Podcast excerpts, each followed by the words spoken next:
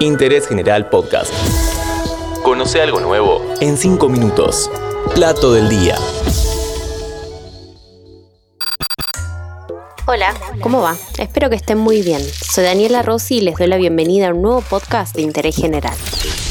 Hoy en Plato del Día vamos a conocer más sobre el locro, el plato más representativo de las fechas patrias, su origen quechua, su popularización y algunas versiones actuales.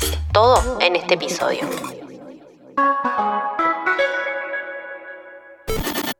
Vamos a comenzar con la receta que todos están esperando porque se vino el frío y todos quieren hacer el locro. El locro nació en la región andina norte y su nombre deriva del quechua lucru. Fue desde esa comunidad indígena que se expandió hacia otros grupos y zonas del continente. Estamos hablando de un guiso que surgió junto al dominio de la cocción en olla de barro. Además de carnes, vegetales y legumbres, lleva tiempo y paciencia. Para que quede rico, tiene que hervir unas cuantas horas.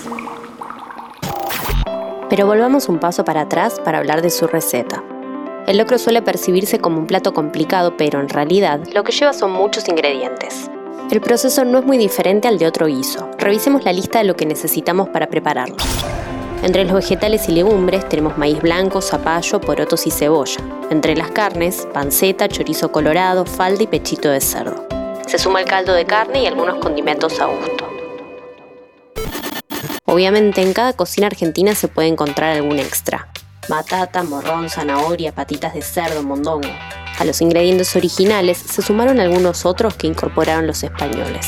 Al momento de servir o ya en la mesa hay algo más que termina de levantar el sabor.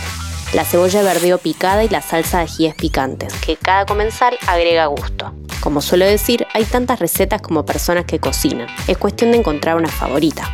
De hecho, también cambia según la zona. En el sur le ponen arvejas, mientras que en el norte mandioca.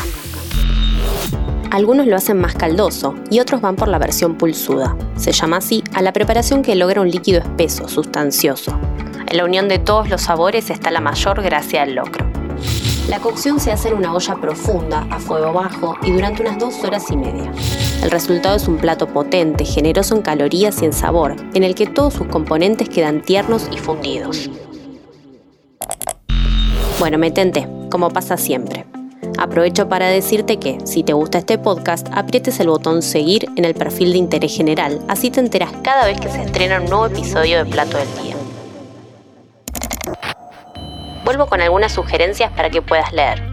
Si te interesa saber cómo empezaron muchos de los platos que comemos hoy, te sugiero que leas La comida en la historia argentina, del historiador Daniel Balmaceda.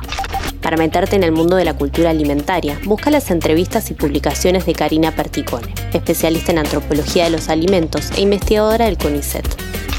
Ella cuenta que, para 1810, el locro era un plato que se comía en Tucumán, Salta, Córdoba y Santa Fe. En esa época, en la actual capital, todavía era corriente comer platos de inspiración española.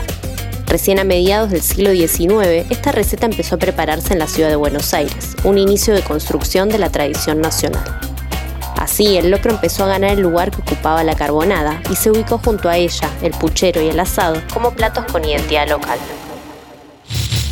El locro es el único plato indígena que hasta hoy se suele comer en las fiestas patrias. Con los años, la cocción colectiva de este plato, en familia o entre amigos, se hizo usual para el 25 de mayo o el 9 de julio, y también para el Día del Trabajador.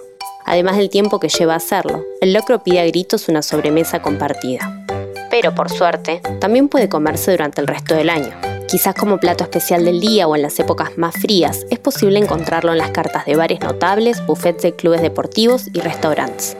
Te comparto algunos para que pruebes. Entre los tradicionales, los de Café San Juan, el Santevita, los Galgos, Raíces, el Hornero, Miramar y el Globo. Y para otras versiones, puedes explorar el locro vegano de hierbabuena o el Nikkei de Namida. También te aliento que lo hagas en tu casa, hay un montón de recetas y videos online. Si podés, prepara unas porciones de más. Vas a regalar felicidad. Y ni hablar de tener stock en el freezer para salir de algún apuro. Con fecha patria o no, este plato es de esos que acarician en invierno y dan gusto compartir. Arribita loya y locro y aquí picante morí, ya se me aborra vuelto por la pucha como y comí. Seguí a Interés General en Spotify y escucha nuestros podcasts nuevos todos los días.